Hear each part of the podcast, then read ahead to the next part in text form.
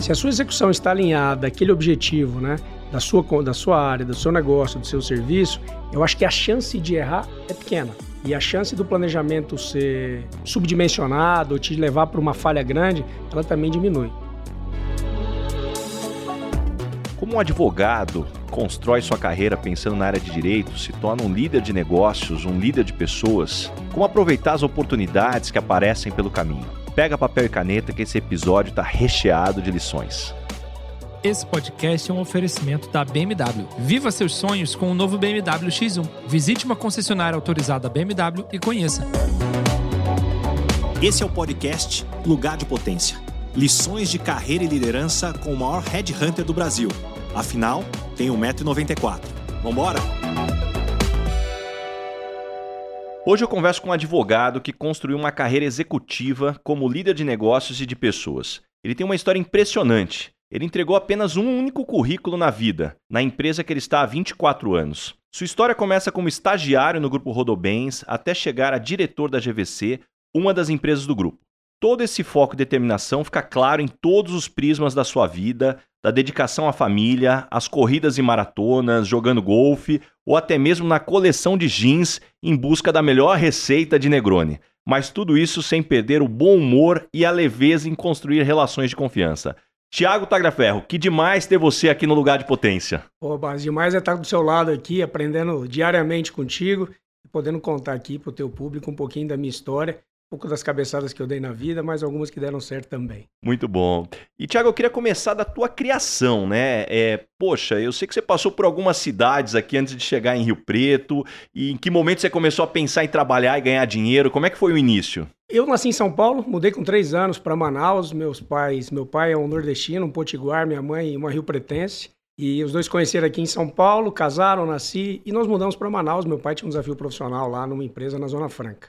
E a minha criação dos meus dois irmãos se deu muito naquele ambiente, longe da família, numa cidade no início dos anos 80 em desenvolvimento, mas com muita pujança em volta por conta das fábricas, etc, que aquele ambiente tinha. E a gente acompanhando com meu pai aquele dia a dia, né? Pode acordar cedo, trabalhar, voltar à noite, viajar, vir muito para São Paulo, então começou a despertar uma curiosidade em mim e nos meus irmãos. E a empresa que ele trabalhava fabricava, na época, jogos de videogame, Atari, etc., que na nossa geração, você é um pouco mais velho que eu, óbvio, é, mas na nossa geração foi muito presente. Todos os finais de semana a gente queria ir com ele, ele ia trabalhar, às vezes ao sábado, ver alguma coisa, a gente ia junto lá, vivenciar aquele ambiente. Então, se situava, entendia um pouco de como funcionavam as coisas, ia para a linha de produção, entrega, escritório, aquele, e aquilo foi muito legal. E eu digo que na minha formação dos meus irmãos, o maior valor os meus pais nos deixaram foi a importância do trabalho. Então, desde muito cedo em casa, todos nós trabalhamos. Comecei a trabalhar com 11 anos, com responsabilidade, com, com remuneração, e sempre voltado ali às atividades que eles faziam. Então, naquela época, ele ficou 12, 13 anos trabalhando nessa companhia, depois resolveu empreender. A gente estava em volta o tempo inteiro, ajudando a arrumar, recebendo os alunos. Né? Era uma escola de computação e treinamento para executivos na época ajudando a montar que ano que era isso, Thiago? Estou falando aqui de 86, 87. O aprender DOS ali, aquela... O, o, era o MSX ainda, MSX. né? E através do, do DOS como programação. Então, o Tomás, meu irmão, era o garoto propaganda da escola, a Tassiana ainda era muito pequena, ia lá só fazer bagunça e desenhar, mas a gente, poxa, estava ali engajado, envolvido em fazer as coisas, né? E acho que isso foi moldando muito o nosso caráter e a nossa formação. Então, nós aproveitamos, por exemplo, as férias. Eu tenho familiares aqui em São Paulo, uma tia que tinha floricultura. a gente ficava doido para vir para cá no Natal, porque era porque a floricultura mais vendia e ela nos chamava para ajudar, fazer entrega, tinha caixinha do entregador. Uhum. E ajudar balcão, tinha diária que a gente acompanhava com ela. Nós íamos para o Nordeste com a família do meu pai, um tio que tinha uma loja de brinquedos. Natal lá, todo mundo apoiando e ajudando. Acho que isso foi moldando muito o nosso caráter para as comunicações, para as relações, para tirar um pouco a inibição, lidar com frustração né, e vender. Você uhum. sabe muito bem que não é, não é simples. Até chegar em 89, quando nós voltamos para Rio Preto. Então, voltando para Rio Preto, próximo da família da minha mãe, ali nós continuamos naquele ambiente, trabalhando sempre envolvido com as atividades dos nossos pais. Uma época era uma papelaria, uma época era uma fábrica de bolsas, mochilas, depois restaurante. Então, foi muito bacana essa, essa jornada e eu digo que esse valor aqui forjou muito o nosso caráter, o nosso crescimento. Pô, adorei essa história aqui. Agora eu quero começar a tentar elencar. Me ajuda aqui. Com o que, que você já ganhou dinheiro até chegar no mundo corporativo? Cara, eu sempre tentei ganhar dinheiro. Então, vamos lá. entregando flores, como eu disse, balcão de loja, garçom em restaurante. Na época da faculdade, né, eh, já trabalhava no Grupo Rodobens fazendo estágio, porque eu que fazia as festas, então fazia a festa da minha turma. É, com um amigo que era médico veterinário, nós montamos uma festa da época, durante nove, nove anos fizemos isso, vamos colocar três, quatro mil pessoas. E 3, aqui, 4 mil pessoas na festa. Em Rio Preto. Em Rio Preto. Então, a, a famosa Roseta Batida, né, que é voltada aí ao ambiente country e sertanejo, uma festa que marcou muito a geração nos anos 90 e início de 2000. Mas com todo esse apetite para o empreendedorismo, eu estou aqui curioso. Como é que você decide fazer uma faculdade de direito? Porque até então, o que se vende, né, do que teoricamente seria a carreira tradicional de um advogado, principalmente quando a gente fala aí de mais de 20 anos atrás, é uma carreira muito específica e talvez longe aí desse empreendedorismo todo. O que, que veio na cabeça? E até talvez uma pergunta antes para chegar: direito já era uma convicção ou você ficou na dúvida entre outros cursos? Boa, Baza. Eu sempre adorei esporte, desde moleque, eu já fiz de tudo. Joguei futebol, joguei vôlei, joguei tênis e vários outros agora. Queria fazer educação física. Aquele momento era o que brilhava meu olho assim na adolescência. Falei, poxa, acho que educação física tem tudo a ver comigo. Depois eu vi que não era muito bem o que eu queria, que era mais um lazer e muito menos, é, é, acho que me faria feliz no futuro como profissional. Falei, poxa, agora eu quero, vou virar médico. Adoro, sou curioso. Tentei, fiz colegial, fiz cursinho, etc. E naquela transição, depois de um, dois anos, eu falei, poxa, é, eu adoro ler. Sou apaixonado em leitura, viciado em jornal, gibi desde moleque. Às vezes a gente viajava, deixava os cinco, seis dias o jornal lá, voltava, revisitava aquilo maluquice, né? Coisa que hoje a gente não, nem imagina. Mas eu vi ali que a, a, o leque que me abriria cursando direito poderia ser diferente para o meu futuro. Eu falei, poxa, acho que aqui faz sentido. Quando eu prestei vestibular e passei, o objetivo era fazer Rio Preto, eu prestei um vestibular, passei e me formei ali, não tinha interesse, intenção de sair de lá. Eu vi que eu queria ser advogado. Desde o meu primeiro mês de faculdade, as pessoas me perguntam: você vai ser juiz, vai ser promotor, né? Normalmente entra na faculdade, todo mundo quer ser juiz, promotor, delegado. Eu quero ser advogado. Por quê? Não sei. Mas advogado de empresa ou você não, pensava até queria então? Queria ser advogado. Não importa, se o seu escritório não ou empresa. Não importa, uhum. não sabia se era um escritório, se era um corporativo. E a Rodobens em Rio Preto sempre foi uma empresa muito referência, é, é, e hoje, ponto, 100, 150 maiores grupos empresariais do Brasil. Naquela época, ela já tinha uma visibilidade local super importante. Era no América, nosso time de uhum. futebol, era em propaganda na televisão, era nos eventos na cidade. Eu comecei a ver aquilo ali como um negócio legal. Poxa, empresa bacana, em Rio Preto, crescendo, concessionárias, né? E alguns amigos trabalhavam lá, na área jurídica. Poxa, como que é? Como que funciona tal? Pronto, dois, três meses de faculdade, falei, pô, já descobri o que eu quero ser. Eu quero ser advogado, advogado da Rodobens. Ô, visionário, ô, focado, esquece, nada disso. Uhum. Queria ser advogado Rodobens. Mandei um currículo para, na época, um, um, primo trabalhava na área de tecnologia, né? Putz, me ajudou muito, falou muito sobre a empresa, tal. E ele teve uma jornada, entrou super jovem lá e hoje é diretor de uma companhia aqui em São Paulo. Falou, pô, Thiago, é diferente, você vai gostar, etc. É, vou entregar seu currículo aqui. E aí entregou um currículo, passado algum tempo fui chamado para uma entrevista, fui contratado.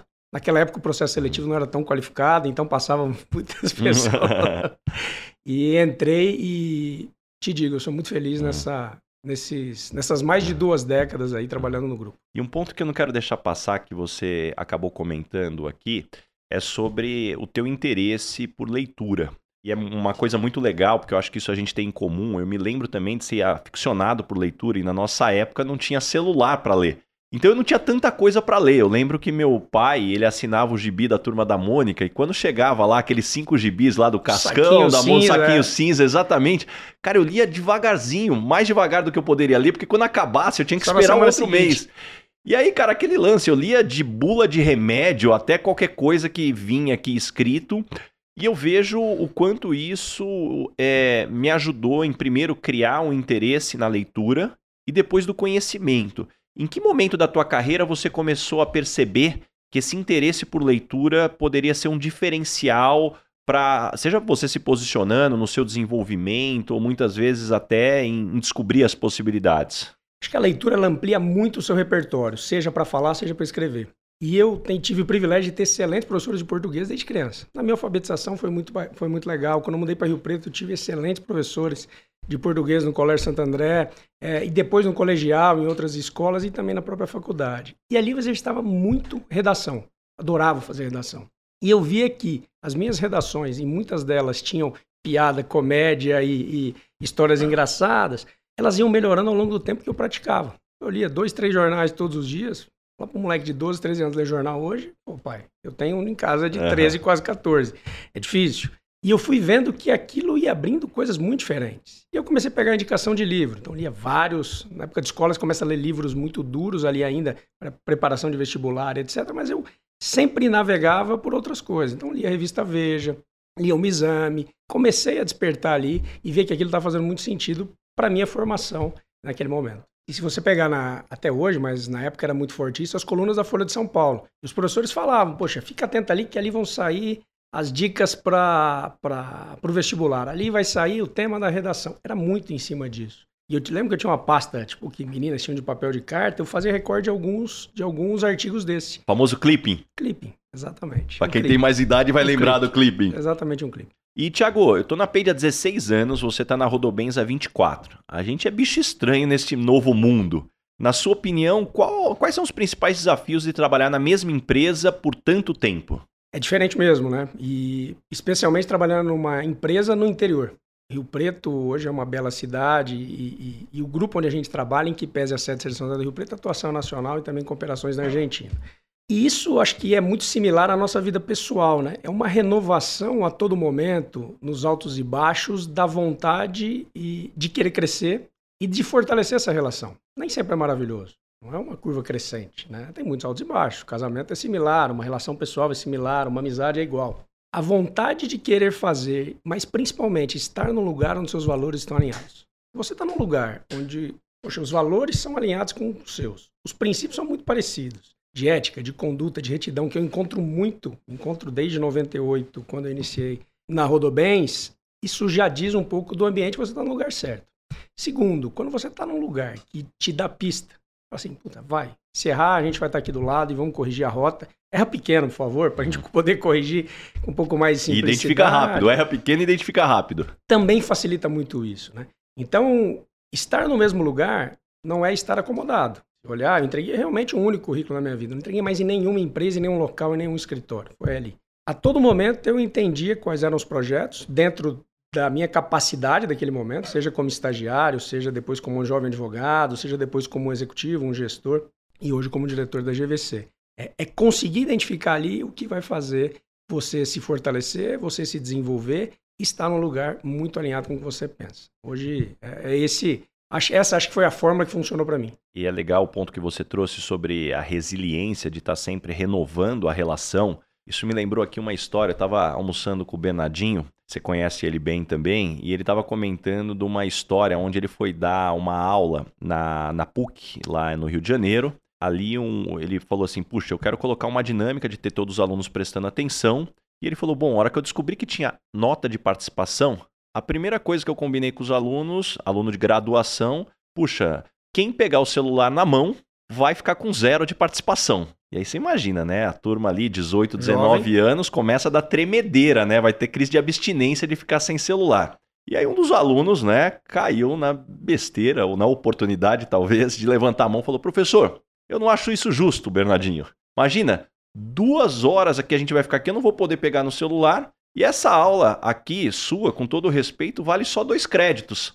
Então eu acho que talvez não vale a pena. Aqui eu acho que eu vou trancar a sua matéria. Aí o Bernardinho levantou assim, olhou no olho dele e falou assim: pode trancar, tranca sim. Isso é o que você vai começar a construir na sua vida. Toda vez que começar a ficar difícil, que pode parecer ruim, você vai trancar. Sabe o que você vai ser no futuro? Um trancador.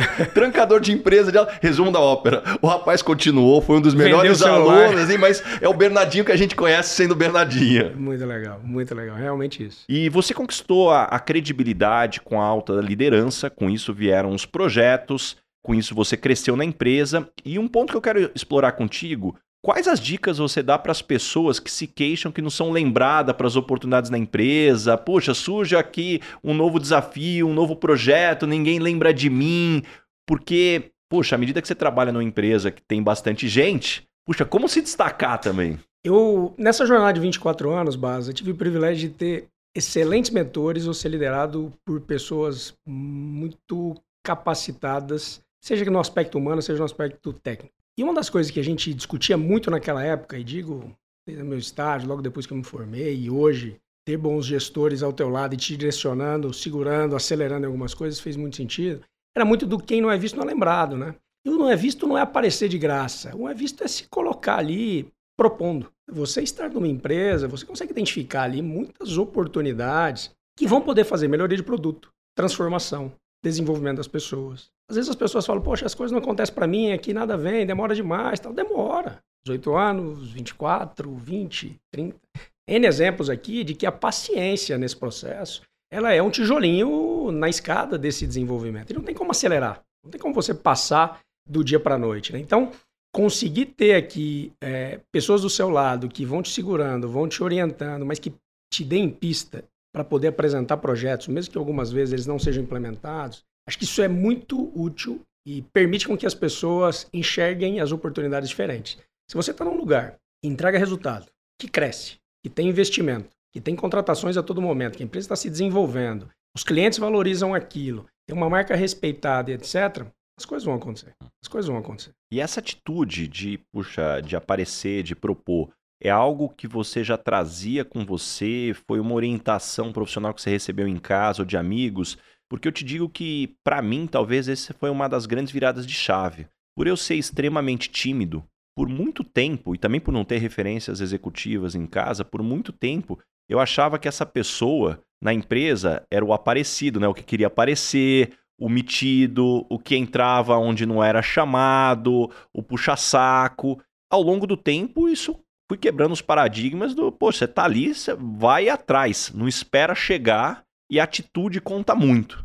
Como que é, é, é, é essa atitude foi para você? Já foi algo sempre natural ou, ou, foi uma virada de chave também? Ou se é que você enxerga é, é, dessa forma também? Eu enxergo dessa forma, mas acho que tem um pouco do perfil, né? De ser um pouco mais ousado e, e talvez não ter receio de errar. Se você, e eu digo isso porque desde sempre eu, eu gostei de me meter em algumas coisas. Então, no time de futebol, eu gostava de estar na linha de frente, em que pese fosse goleiro. Na época de escola, faculdade, puta, líder de classe, turma, comissão, formatura, etc., sempre envolvido nesses aspectos. Mas acho que você ter um mindset de querer testar as coisas e querer construir permite você ter uma visão diferente. Te dou um exemplo de quando eu fui estagiário. Eu cheguei, nós entramos em três no mesmo dia, 5 de agosto de 98. O cara falou assim, ó, o gestor na época falou, ó, vai você vem para cá, você vem para cá, e esse gordinho aqui, que no caso era eu, falou, você vai fazer serviço de fórum. Serviço de fórum é um boy. Vai carregar processo, levar. Eu falei, pô, cara, luto para ser advogado, todo mundo aqui no ar-condicionado, arrumado, bonito. Vou ficar carregando o processo preto de turma. terno para ir lá no fórum não é nada fácil, hein? O terno até a gente aliviava, porque a gente nunca usou no uhum. dia a dia. A gente colocava terno para vir para São Paulo. Então, uhum. quando chegava na empresa de terno, você vai para São Paulo hoje, né? Mas é, eu falei, poxa, eu vou ficar aqui fazendo isso. E eu comecei a perceber que ali tinha uma outra oportunidade. Vou conhecer as pessoas do fórum, vou conhecer os cartorários, eu vou poder conhecer os juízes, eu vou navegar com os outros advogados naquele dia a dia.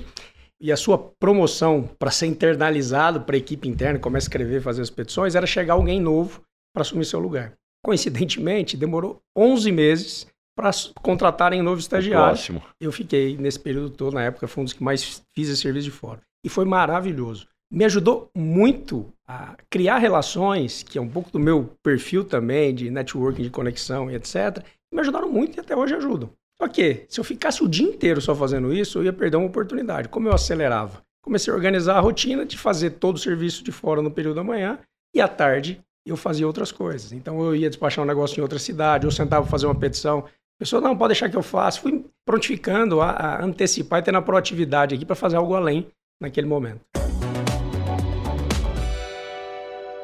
Para você que é meu ouvinte aqui, não perca o meu livro Lugar de Potência, uma compilação de lições de carreira e liderança de mais de 10 mil entrevistas, cafés e reuniões durante toda essa minha carreira de 15 anos como Headhunter.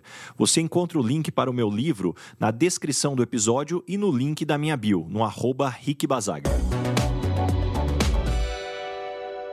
Qual foi o seu racional, ou qual é o seu racional até hoje, para aceitar novos projetos dentro da empresa? Você normalmente avaliava, poxa, o que, que eu sou melhor e o que me motiva? Ou você é daquele que aceitava tudo, missão dada é missão cumprida? Como que foram aí os projetos que você foi passando para chegar até onde você chegou? Acho que fazendo uma retrospectiva, Baza, eu planejei pouco também os passos da minha carreira. Queria ser advogado da Rodobens, consegui ser, ser o advogado da Rodobens, consegui ser gestor do contencioso, consegui ser o head de toda a operação do jurídico, auditoria, etc. Mas as coisas foram acontecendo. Vamos falar assim, eu estou planejando fazer isso? Não. Eu, eu olhava, via que tinha um espaço, o que faltava para o meu desenvolvimento, o que poderia acelerar meu desenvolvimento para isso. Tanto é que em 2015 eu recebi um convite e falou, poxa, vem cá, você como gestor do nosso, do nosso jurídico aqui, na época, eu lembro até de um anuário que, que tem no nosso segmento, né, que traz aqui um perfil dos, dos advogados corporativos, escritórios, tamanho das bancas, das empresas.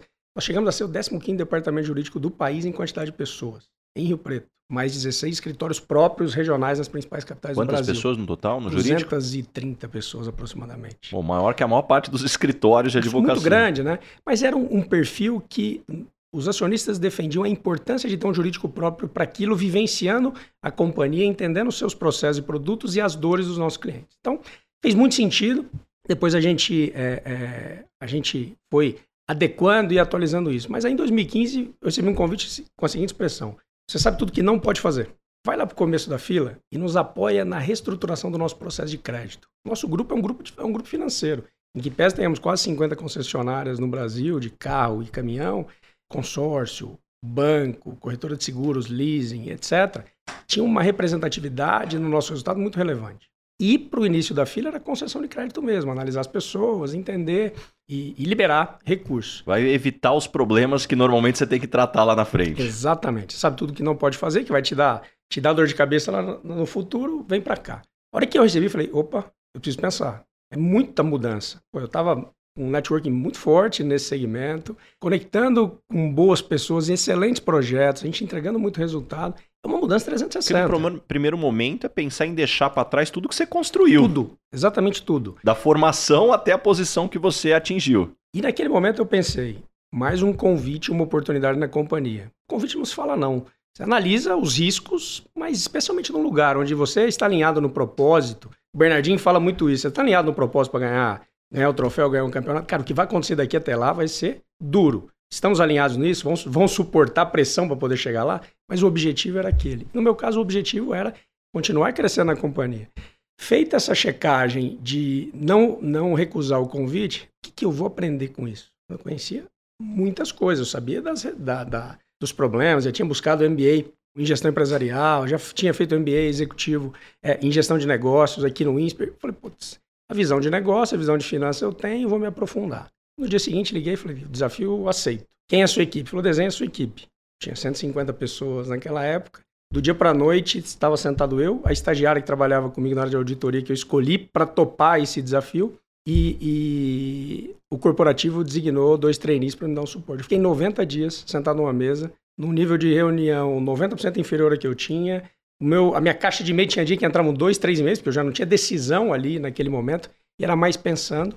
E é novamente, né, a, o lugar que te dá pista. Me deram 90 dias para desenhar esse negócio. Em 90 dias a gente criou uma área única de crédito para o banco, para o consórcio, para as concessionárias e funcionou muito bem. Mas deixa eu pegar um ponto aqui só para não escapar. Imagino que esses 90 dias vieram as armadilhas da cabeça. Poxa, porque pô, você sai daquele ritmo insano, você sai aqui da tomada de decisão, pinga menos e-mail, assim, pô, como controlar a cabeça? Porque começa a hora ou outra vem aquele questionamento. Será que eu fiz, tomei a decisão certa? Exatamente. E essa armadilha, ela é perigosa, né? Porque você fala, pô, esvaziou minha cadeira. Minha função é menor. Tô perdendo espaço Errei. aqui. Errei. Caramba, mas poxa, mas eu continuo no mesmo lugar. Continuo sendo reconhecido, né? Financeiramente e, e em relação à visibilidade, trans na companhia. Só que você ter novamente a resiliência para a construção ali ajuda muito. Ajuda muito. 90 dias depois, a gente tinha lá uma equipe toda estruturada, contratamos técnicos que fizeram um excelente papel e ajudou muito nesse, nesse desenvolvimento do nosso negócio. E, Tiago, aqui no lugar de potência, a gente conta já muita história de pessoas saindo do interior e vindo trabalhar aqui em São Paulo, né, na capital.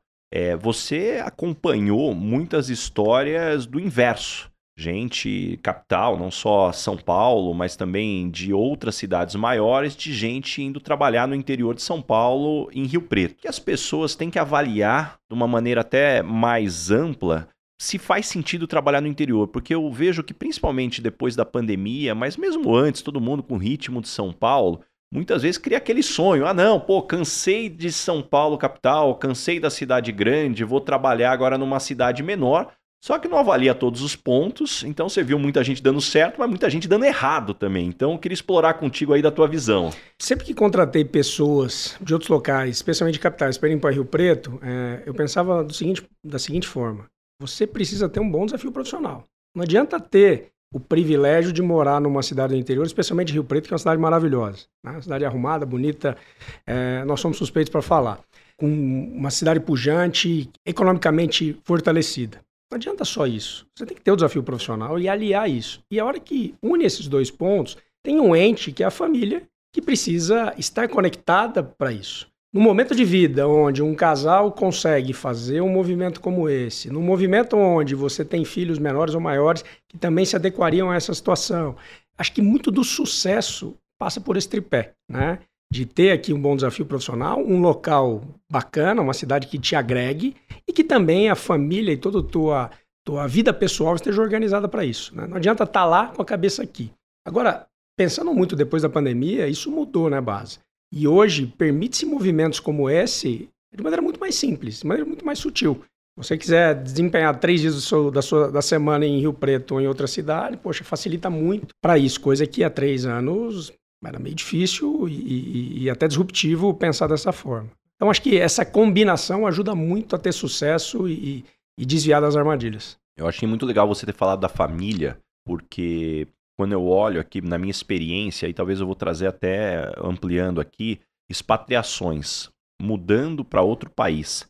Entre, na minha experiência, entre 70 e 80% das expatriações que dão errado tem a ver com a adaptação da família ou ah. adaptação do executivo na questão cultural, seja por também estar longe da família, ou seja por não se sentir pertencendo àquele lugar. Então esse é um ponto, e quando eu estou dizendo expatriação, talvez eu estou pegando um termo mais amplo, não é só você ser expatriado pela empresa que você está, mas também você ir trabalhar numa nova empresa, você querer construir uma nova vida.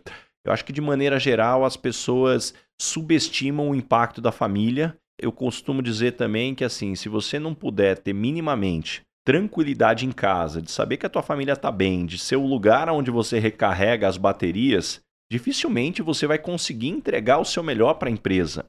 Então, estamos ampliando agora, talvez o que eu estou trazendo aqui não tenha a ver só com mudança de cidade. Você na mesma cidade também tem todo o desafio de você também estar tá com uma família, ou quando eu digo família, assim, é você ter paz dentro de casa. Se não tiver paz dentro de casa, dificilmente você entrega o seu melhor na empresa. Concordo com você. Eu acho que esse equilíbrio é necessário, é fundamental é, e permite-se ter uma produtividade diferente com tudo isso adequado. Equilibrado. Agora, pensando na tua experiência como líder, quais foram os principais erros que te trouxeram aprendizado logo no início das tuas primeiras posições em liderança e fizeram cair fichas importantes para o seu desenvolvimento?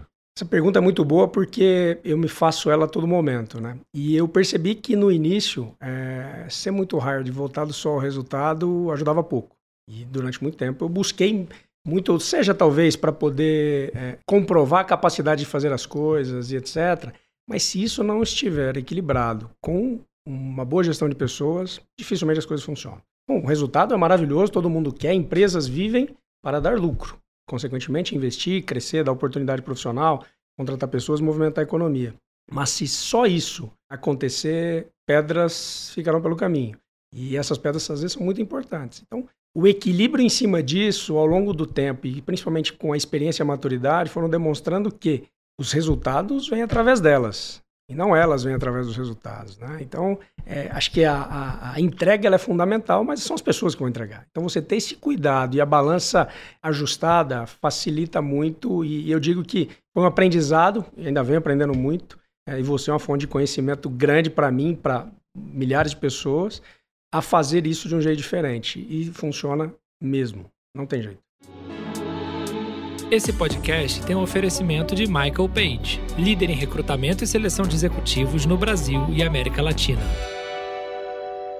É, e, e acho que o ponto que você está trazendo é, sem dúvida nenhuma, no mundo capitalista que a gente vive, resultado é importante. Né? As empresas é esperado que se dê um resultado. Só que a gente esquece muitas vezes, nesse né, tocando o dia a dia, que para o acionista, né, para o dono da empresa, seja uma empresa de capital aberto capital fechado, tão importante quanto o resultado é a longevidade do resultado. A sustentação. A sustentação do resultado. Então, assim, não adianta nada você entregar um resultado esse trimestre e você quebrou o time. E aí, os próximos trimestres vai. Vai pagar o preço. Vai pagar o preço. Então, é algo que a pressão pelo resultado no curto prazo, ela sempre vai vir. E aí é trabalho do gestor calibrar para que isso não custe o resultado e a construção no médio e longo prazo. Então, acho que esse é o primeiro ponto. E o segundo ponto, puxa, hoje na, na minha posição, eu converso com muitos acionistas, com muito investidor, e eu nunca vi um acionista ou um investidor dar uma diretriz do tipo entregue o resultado e maltrate as pessoas. Eu nunca vi. Na verdade, o acionista fala entrega o resultado e alguns líderes, a única forma, ou talvez a única ferramenta que tem para entregar resultado é maltratando as pessoas. Então, esse para mim é um ponto-chave. É, e no meu negócio atual, né, que é uma empresa de recuperação de crédito, nós criamos dentro do grupo, primeiramente para atender os nossos negócios e é, há três anos já é, pulando o muro e, e, vendendo esse mesmo serviço no mercado. Grande parte do nosso time é um time de atendimento, é um time de call center. São 150 pessoas que estão ali fazendo aquele trabalho tradicional. Esse público se caracterizou por ter muita dificuldade em ter um ambiente saudável, bacana, construtivo, participativo de oportunidades. Acho que você começar a olhar para situações como essa e virar o jogo ajuda muito. Então, você começa a trazer uma base muito forte da possibilidade de se fazer e de se entregar resultados de um jeito diferente, mais leve. E, e, hoje, como é que você define teu estilo de gestão? Me equilibrei muito, base nesse aspecto. Eu, eu adoro gente, né?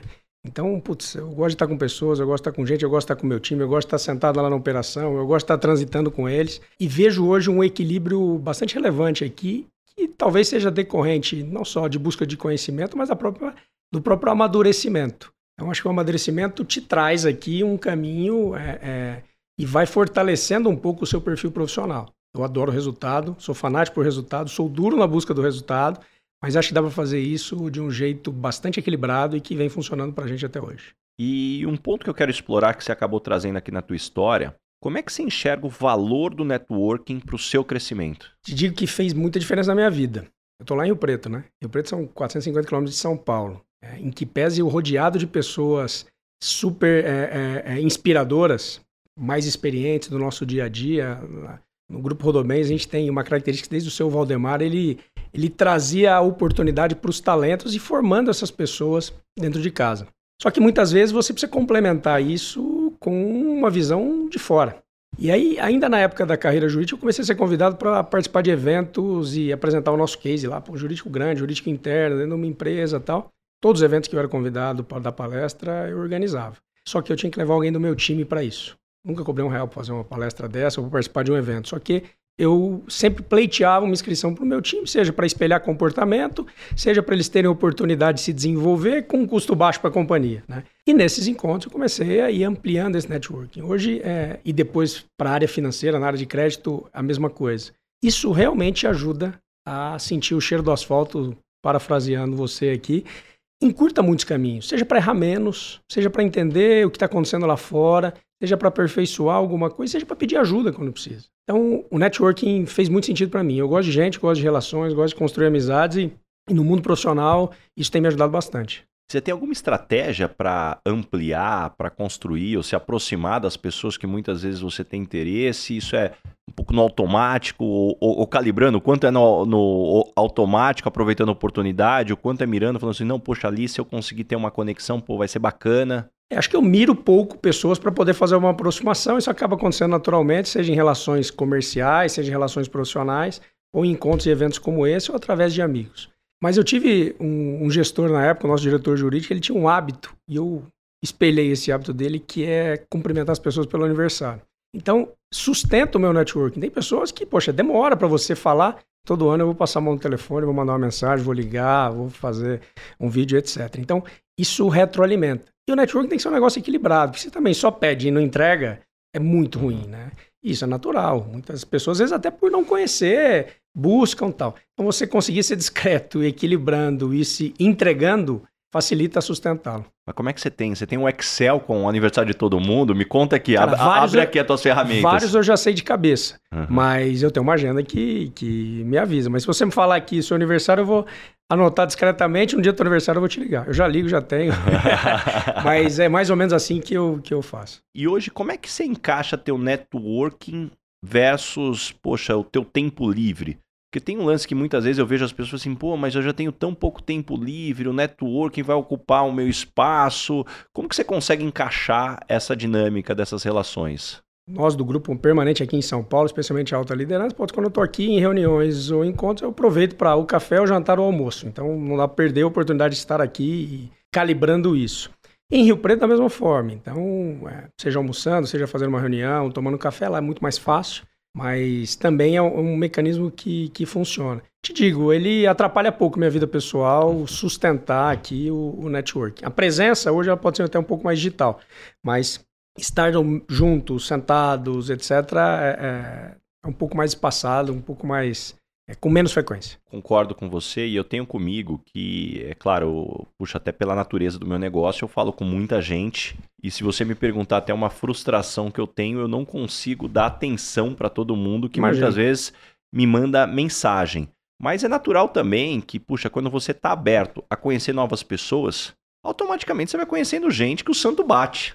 Puxa, o santo bate, os interesses muitas vezes são similares, ou a conversa flui mais fácil, ou eventualmente numa oportunidade, puxa, esposas ou maridos também acabam se conectando, aí vai ficando mais fácil. Eu acho que quanto mais avança essa profundidade, mais fácil se torna, porque talvez sai da planilha do networking e entra naquele grupo de amigos. É, quando, é, novamente, voltando ao alinhamento de valores, né? Quando a, o santo bate, é muito legal, né? A gente se conheceu assim, né?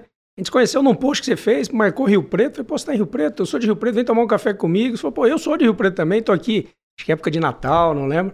Mas você vai lá na page, vai tomar um café comigo lá. Eu tava aqui em São Paulo um dia numa reunião, a gente tomou um café pouco antes da pandemia. Então, é verdade, foi antes da, antes da é, pandemia, logo, janeiro, eu, logo que eu tava começando, janeiro, né, no Instagram janeiro, que a gente se, come, se, conheceu. Janeiro, e, e, foi muito legal, né? Porque uhum. depois a gente foi mantendo esse contato aí que é, é, tem sido fortalecido dia a dia. Ô, Thiago, você tem um perfil muito divertido, brincalhão, pô, você tem um humor que eu acho fantástico. Qualquer dia eu vou te convidar para me ajudar a escrever o Dona Ângela aqui.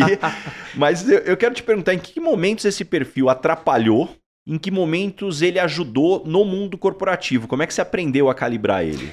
Eu procuro ser discreto, óbvio, porque o humor exagerado é, acho que mais atrapalha do que ajuda, né? Mas ele quebra muitas barreiras. Então, uma brincadeira, numa colocação sutil, leve, acho que ela funciona. E, novamente, né, voltando às origens, é, é, filho de um nordestino e a família do meu pai é é extremamente divertida e da mesma forma, né? É Aliás, trote. Da, da, onde se formaram os principais humoristas do Brasil. Vem no DNA esse negócio e eu tô vendo que a base vem forte, que meus filhos estão com a mesma brincadeira, as é. mesmas coisas e, e, isso pega. Então, te digo, Baza, essa questão de, do humor, ela mais ajudou do que atrapalhou. Não lembro de grandes bobagens assim que aconteceram, ou deslizes por conta de uma brincadeira mal colocada, não. Muito, muito pelo contrário. Acho que sempre fortaleceu é, é, e quebrou barreiras importantes aí. E fazendo uma retrospectiva agora da tua história até hoje, qual foi o momento mais decisivo da tua vida que te transformou no que você é hoje? Eu tive algumas oportunidades de me movimentar profissionalmente para outras empresas, outras companhias, né? E eu nunca fui até a página 2.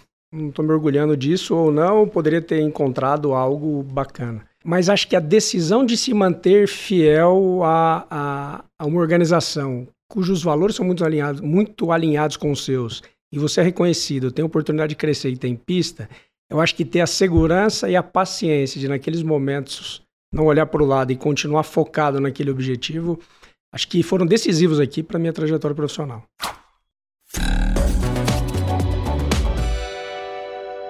Muito bom. E a gente chegou agora, Thiago, no momento Headhunter. Qual a pergunta que você sempre faz nas entrevistas para contratar alguém para o seu time? Eu fazia várias, né? Seja de leitura, seja de, de desenvolvimento. É, e eu gosto muito de participar da, da, do processo seletivo das pessoas que trabalham comigo. Até pouco tempo eu participava de, todos, de todas as últimas rodadas. Hoje é impossível fazer isso, mas para posições... Até dos atendentes. Até dos atendentes. Por quê? Porque a gente estava construindo um negócio. E eu precisaria trazer pessoas que viessem alinhadas com o nosso negócio. Muito legal. E eu adoro conhecer a história delas. Então hoje eu chego lá com atendente, seu nome do filho, como tá, o marido faz, etc. A memória ajuda, ajuda um pouco por enquanto. Mas hoje não é mais possível fazer isso, né? E eu fui calibrando isso e refinando de um jeito. E hoje a, a pergunta principal que eu faço, cara, qual, é a, qual foi a maior bobagem que você já fez na vida? 100% deles respondem. A maior bobagem, com uma outra pergunta, a maior bobagem que eu já fiz na vida, ninguém sabe disso. E ali, olhar essa forma, a forma como ele encarou isso, e o cara fala, pô, na vida pessoal, na vida profissional, fica qualquer uma, que vem na tua cabeça agora. É, acho que permite dizer como a pessoa tem resiliência, como ela é, se desenvolve, quais foram os aprendizados, como ela saiu diferente daquele fato. Então, hoje, essa é a, a pergunta que eu faço. E que tipo de pessoa não dá certo trabalhando com você? Era que não cumpre prazo, desorganizada e pouco comprometida. Eu acho que à medida que a gente vai avançando na carreira, né, e a delegação tem que ser ampliada, porque você não consegue executar, você delegar e ter a tranquilidade que as coisas voltarão é, faz o sono ser diferente. Você vai preparado para um negócio, o negócio está pronto, com qualidade, com ajuste fino outro. Acho que esse, essas são as pessoas que dificilmente funcionarão comigo. E como normalmente é o dia a dia? Hoje você, você tem uma equipe de gestores abaixo de você, então muita gestão de gestão. E eu imagino que parte do time que você tem não tem esse perfil humano ou pessoal que você tem, ou talvez mais conectado, talvez humano não seja a melhor definição, mais conectado que você tem. Pessoa mais séria ou mais introvertida. E muitas vezes eu imagino que pode acontecer de você criar uma conexão com o time da pessoa mais do que a pessoa tem ali. Como calibrar isso daí também? É esse cuidado o amadurecimento trouxe, né? Se você começar a dar bypass nos seus diretos para chegar na equipe, é... A equipe também vai começar a dar bypass no Não, gestor. E, e, eu enfraqueço as pessoas que eu quero que algum dia me sucedam, né? Então, eu preciso desenvolvê-los nesse aspecto. Muitas vezes já chegava com o bolo pronto, e hoje muito mais com perguntas para poder direcionar. Eu transito muito bem com todos os níveis da, da, da, minha empresa. Estou muito próximo deles, mas as atividades do dia a dia são bem direcionadas por esses executivos. Eu tenho o privilégio de ter excelentes pessoas trabalhando comigo hoje. Muitas delas formadas dentro de casa e outras que nós trouxemos para esse momento de desenvolvimento da GVC. As coisas vêm funcionando, base. É. Vem funcionando. E o mais introvertido, como é que você tenta desenvolver esse lado, tem mais de conexão? Como, como que é a tua orientação num perfil muito diferente do teu? Eu cobro muito do meu time que o networking seja aquecido e que eles transitem dentro e fora das empresas, desde o primeiro dia. Então, e vou acompanhando isso ao longo do tempo. Uma boa reunião com um fornecedor pode te abrir a cabeça. Uma boa reunião com uma pessoa que quer trabalhar com você pode te abrir a cabeça. Uma boa reunião com um cara que você sonha trazer por você, você fica aquecendo aquele contato durante muito tempo, também. Né? O introvertido é o que normalmente é alvo das brincadeiras e a gente acaba é, puxando por aí é um cuidado diferente. Tem pessoas que têm um pouco mais de dificuldade do que outras para esse papel. E quando as pessoas não gostam de você, normalmente qual é o motivo? Eu sou muito disciplinado em algumas coisas e, e, a cobrança por resultados é um negócio que acontece muito no dia a dia. Como eu disse, calibrado de um jeito diferente do que já foi. Mas a, a, a, o acompanhamento próximo calor que às vezes eu dou para que as coisas aconteçam, talvez isso incomode. Marcação corpo a corpo ali. Corpo a corpo, mas presente, deixando as pessoas executarem, mas acompanhando para saber se está no rumo certo. E o que você tem mais orgulho do que está escrito no seu currículo até hoje? Acho que eu me orgulho muito da resiliência e da paciência que eu tive para me reinventar dentro do mesmo grupo empresarial. Me orgulho muito da minha trajetória, assim, família simples, trabalhadora, muito unida com uma formação profissional ok. Eu não estudei nos grandes centros, em que pese depois tenha feito FGV, tenha feito INSPER e tudo mais. Mas eu me orgulho muito de ter tido a curiosidade e a vontade de buscar conhecimento a todo momento. Seja através das pessoas, seja através de conteúdo, seja através de cursos e de experiências práticas. Né? Eu me caracterizei muito por ser um cara de execução. Acho que planejamento é fundamental, fundamental, mas tem que tirar do papel. E hoje acho que a execução ela acaba prevalecendo em relação a um planejamento longo, é muito estruturado, que quando você vai começar a executar, as coisas já estão um pouquinho diferentes, né? Então, me orgulho muito da capacidade de ter conseguido executar bons projetos. E como que você calibra essa execução versus estratégia e reflexão? O objetivo estratégico sendo bem definido e muito claro para onde você quer levar, no nosso caso, o nosso negócio, é focado numa cobrança de créditos com garantia. O nosso papel é executar e buscar os bancos, o dinheiro dos bancos que emprestaram para alguém e não pagou. É você saber que o propósito é aquele. Tem um monte de entretenimento em volta que vai acontecendo. Então, se a sua execução está alinhada àquele objetivo, né, da sua, da sua área, do seu negócio, do seu serviço, eu acho que a chance de errar é pequena. E a chance do planejamento ser subdimensionado ou te levar para uma falha grande, ela também diminui. Você está experimentando muitas coisas em ambientes, em ambientes pouco, pouco conhecidos, aí sim pode te atrapalhar. Muito bom. E o que você gostaria de perguntar para o Baza, Red Hunter? Cara, eu te pergunto muita coisa já, né? Mas, Baza, o que, que um cara precisa fazer para trabalhar com você? Quando você vai contratar alguém, quais são os principais skills aqui que o cara sentar do teu lado para poder entregar bons projetos? Poxa, é legal a tua pergunta, porque aqui a gente está na. A Page está no Brasil já há 20 anos, pouco mais de 20 anos. E quando a gente chegou aqui no Brasil, não existia esse mercado de recrutamento, principalmente no middle management, que é onde a gente ganhou muito espaço, não existia. Então, com isso, a hora que você chega é, num mercado que a gente chama né, de greenfield, então o mato está grande, você tem uma oportunidade gigantesca do ponto de vista de conquistar esse mercado. Agora, por outro lado, não tem gente pronta. Então a gente precisa formar essas pessoas. E é muito legal que um dos motivos que me fez entrar na Page foi quando eu recebi a proposta, falei assim, puxa, vem ser Red Hunter. Primeiro que eu, eu tive que descobrir o que era Red Hunter. Imagina, 16 anos, nunca em Rio Preto eu convivi com pessoas que eram Red Hunters, nem sabia que existia isso. E fui entender exatamente o que era. E na época me orientaram, falaram assim, Baza, não, para ter uma visão melhor do mercado, baixa o Annual Report da empresa. Então a empresa tem o capital aberto na Bolsa de Londres, então você tem ali os relatórios trimestrais, o relatório completo que sai todo ano. E eu baixei aquele relatório para ler. Na época meu inglês nem era 100% aqui. E uma informação me chamou muito é, é, a atenção, que foi quando ali naquele relatório estava escrito que a empresa tinha muito orgulho de dizer que mais de 80% dos diretores da empresa começaram em posição de base. Fantástico. Então, é uma empresa de crescimento orgânico. Fantástico. É uma empresa que nunca fez aquisição de outras empresas, nunca fez uma fusão com outras empresas. Então, basicamente, o crescimento da empresa vem através do crescimento das pessoas. Dito isso, para mim também ficou um negócio muito claro que é assim, bom, se essa empresa cresce através do modelo orgânico, então ela tem que ter duas coisas. Primeiro, tem que desenvolver as pessoas, porque se não se desenvolver as pessoas, você não consegue ter pessoas preparadas. E segundo é que você precisa ter oportunidade, dar oportunidade para as pessoas, porque se você também desenvolve e não dá oportunidade, elas não ficam. Embora. Então, algo que para mim sempre teve muito claro é uma questão de assim, o quanto essa pessoa está aberta a se desenvolver, aberta a crescer isso você consegue ver em muitos aspectos da vida da pessoa, não tem a ver só com o mundo corporativo. Mas é, de tudo que eu estou falando aqui, talvez tenha algo que é muito difícil de você é, ensinar, que é gostar de gente, que é gostar de atender bem. É engraçado, quando você trabalha com prestação de serviços, tem pessoas que, seja pela criação, pelo perfil, chega um determinado momento que parece que está fazendo favor para o cliente. Cara, o cliente tem um problema, ele te paga, e muitas vezes paga caro. Você tem que estar tá pronto para isso. Você tem que estar tá pronto e para atender. E atender, para mim, tem um lance de assim, puxa, hora ou outra, o cliente também acordou com o pé esquerdo, não está bem, ele está sendo pressionado, então com isso, naturalmente, vem uma pressão aqui para gente. Então, quanto a gente consegue atender bem? Prestação de serviço, só entregar um bom produto, uma boa entrega, muita, com uma prestação do serviço em si, o atendimento ruim, ele não é suficiente para você manter o cliente. Aliás, muitas vezes o que eu vejo é o contrário. Prestação de serviço não saiu 100% como você planejava. Mas se você atendeu bem, se você mostrou dedicação, se você mostrou interesse, aquele cliente volta a estar com você porque ele confia em você. E esse para mim, essa questão de você gostar de atender, é algo muito difícil de ser ensinado.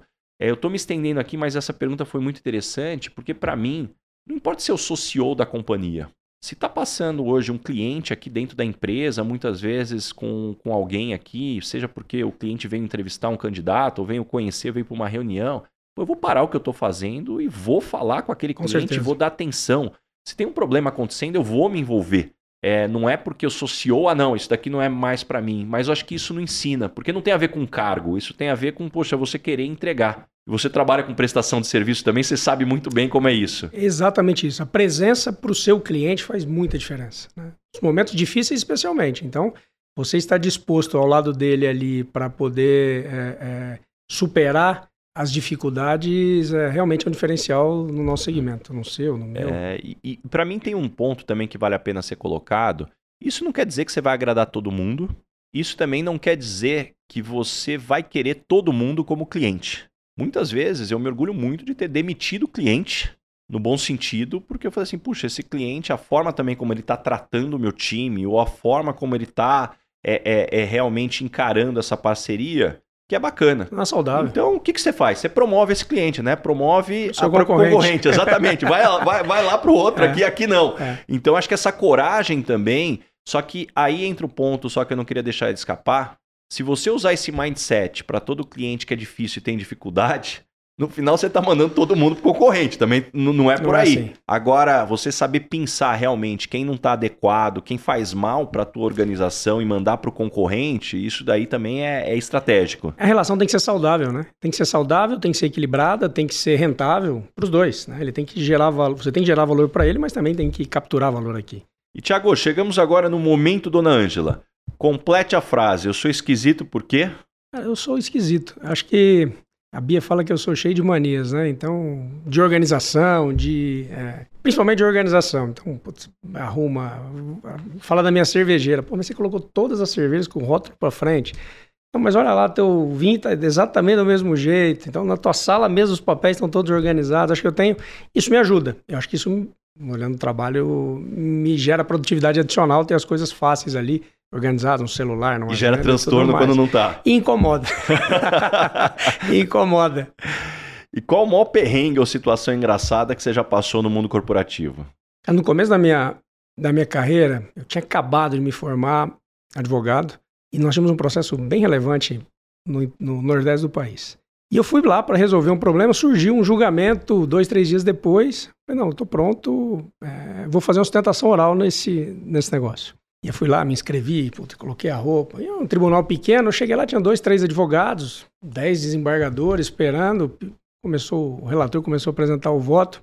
Para que eu comecei a agradecer, ia começar a sustentar as razões ali que, que faziam, é, que sustentavam o nosso recurso. Abre a porta do tribunal, entra uma excursão da faculdade, uns 100 garotos, 100 jovens estudantes de direito que iam assistir a sustentação oral. Eu falei, caramba, é a minha primeira sustentação oral. Imagina a imagem que esse pessoal vai sair daqui, né? E, e eu respirei bem fundo ali para poder entregar meu melhor e fazer a coisa acontecer. Acabou dando certo, foi muito bacana, mas assustou. Assustou de olhar para trás e, e, e ver que tinha muita gente ali olhando. E, Tiago, caminhando agora para o final, o nome desse podcast é Lugar de Potência. Qual que é o seu lugar de potência? Que tipo de situação, ambiente pode jogar lá que você nada de braçada? Nadar de braçada acho que é muito para mim, mas é gostar de problema. Eu gosto de problema. De coisas que precisam ser resolvidas, coisas que precisam ser redesenhadas, coisas que precisam ser feitas melhor. Eu fico confortável nisso, em, em reunir pessoas para poder pensar, para encontrar alternativas, para depois conseguir tirar isso do papel e executar, calibrando quando não dá certo. Mas eu gosto de problema. E uma verdade que as pessoas não costumam dizer e, na sua opinião, é fundamental para se ter sucesso? Paciência. Paciência.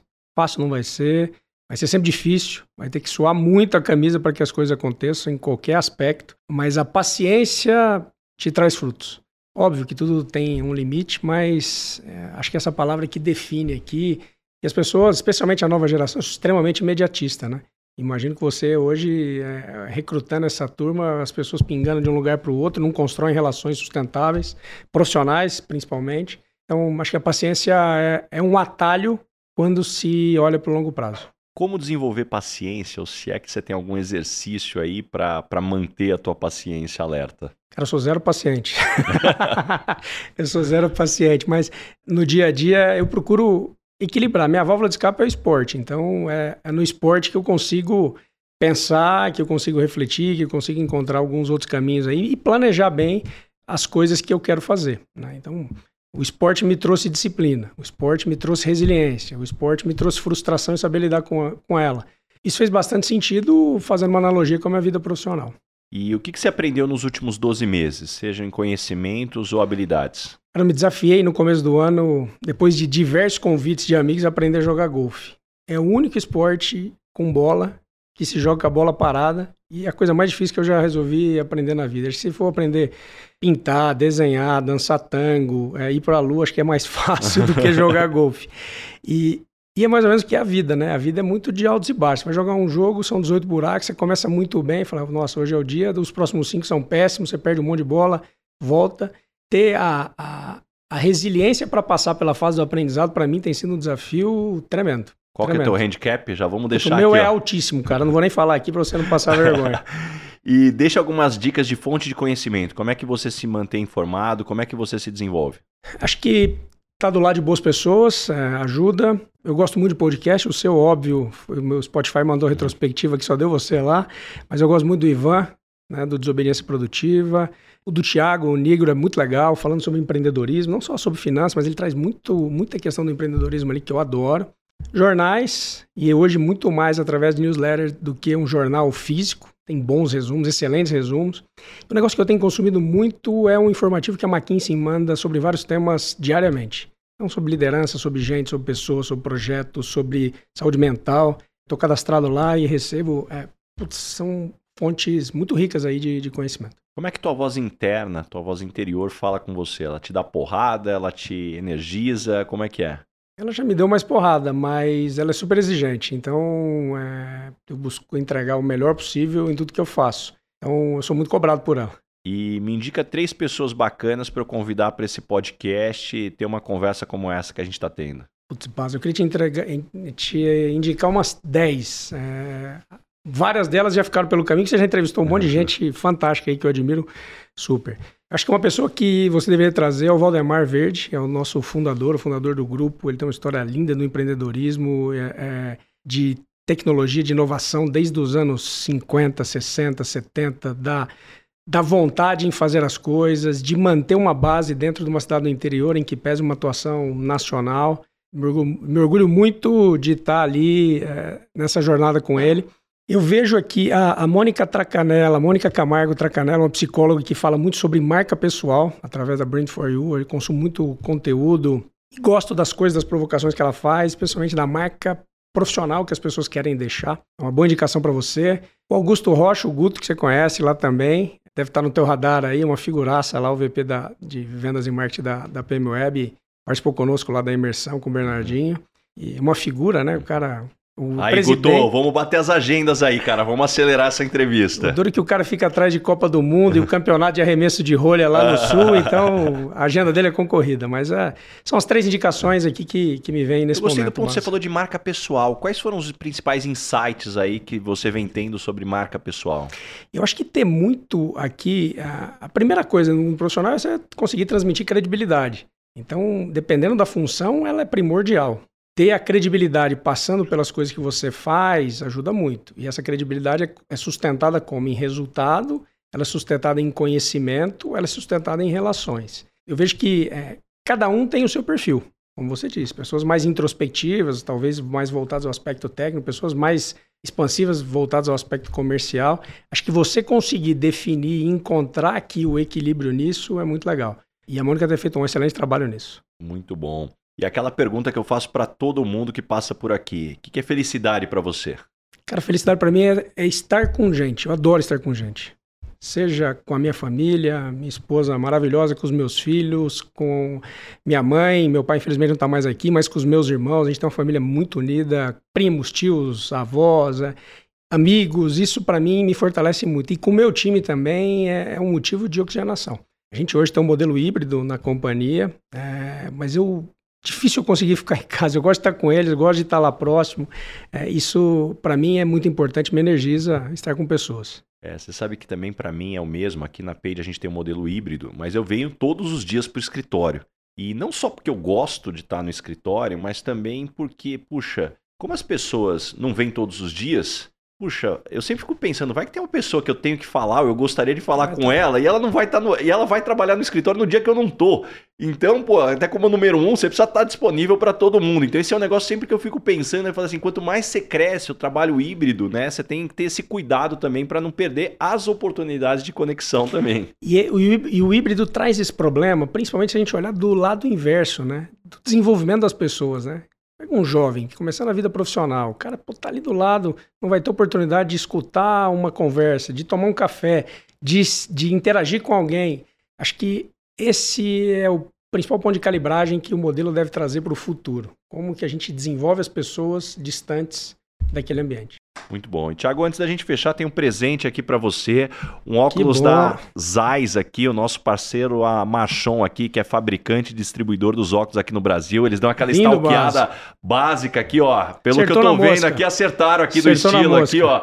Entraram no teu Instagram para ver o, o, modelo aí que, que, que você gosta. Muito aqui. obrigado, viu?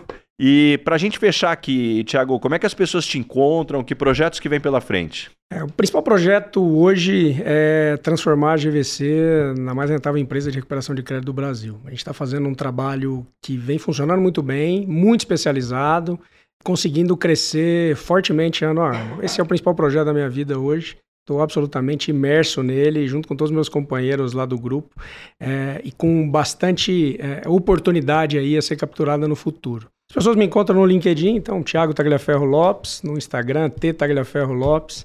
É, são os principais lugares aí onde podem, podem me encontrar. Muito bom. Tiago, poxa, mais uma vez, muito obrigado mesmo por abrir tua agenda, aproveitando tua passagem aqui por São Paulo para a gente conseguir gravar aqui. Eu tenho certeza que todo mundo que nos escutou até agora saiu com páginas e páginas aí de anotações aqui, muitos insights. Muito obrigado mesmo. Obrigado pelo convite, Baza, e vou continuar te acompanhando sempre aí, porque você é uma fonte que não acaba nunca aí de conhecimento. Valeu, amigo. Valeu, obrigado.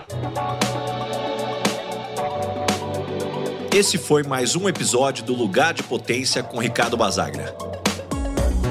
Não esqueça de assinar o podcast e também indicar, compartilha com todos os seus amigos. E principalmente, se você está escutando através da Apple, deixa sua avaliação lá que eu vou ficar muito grato com vocês.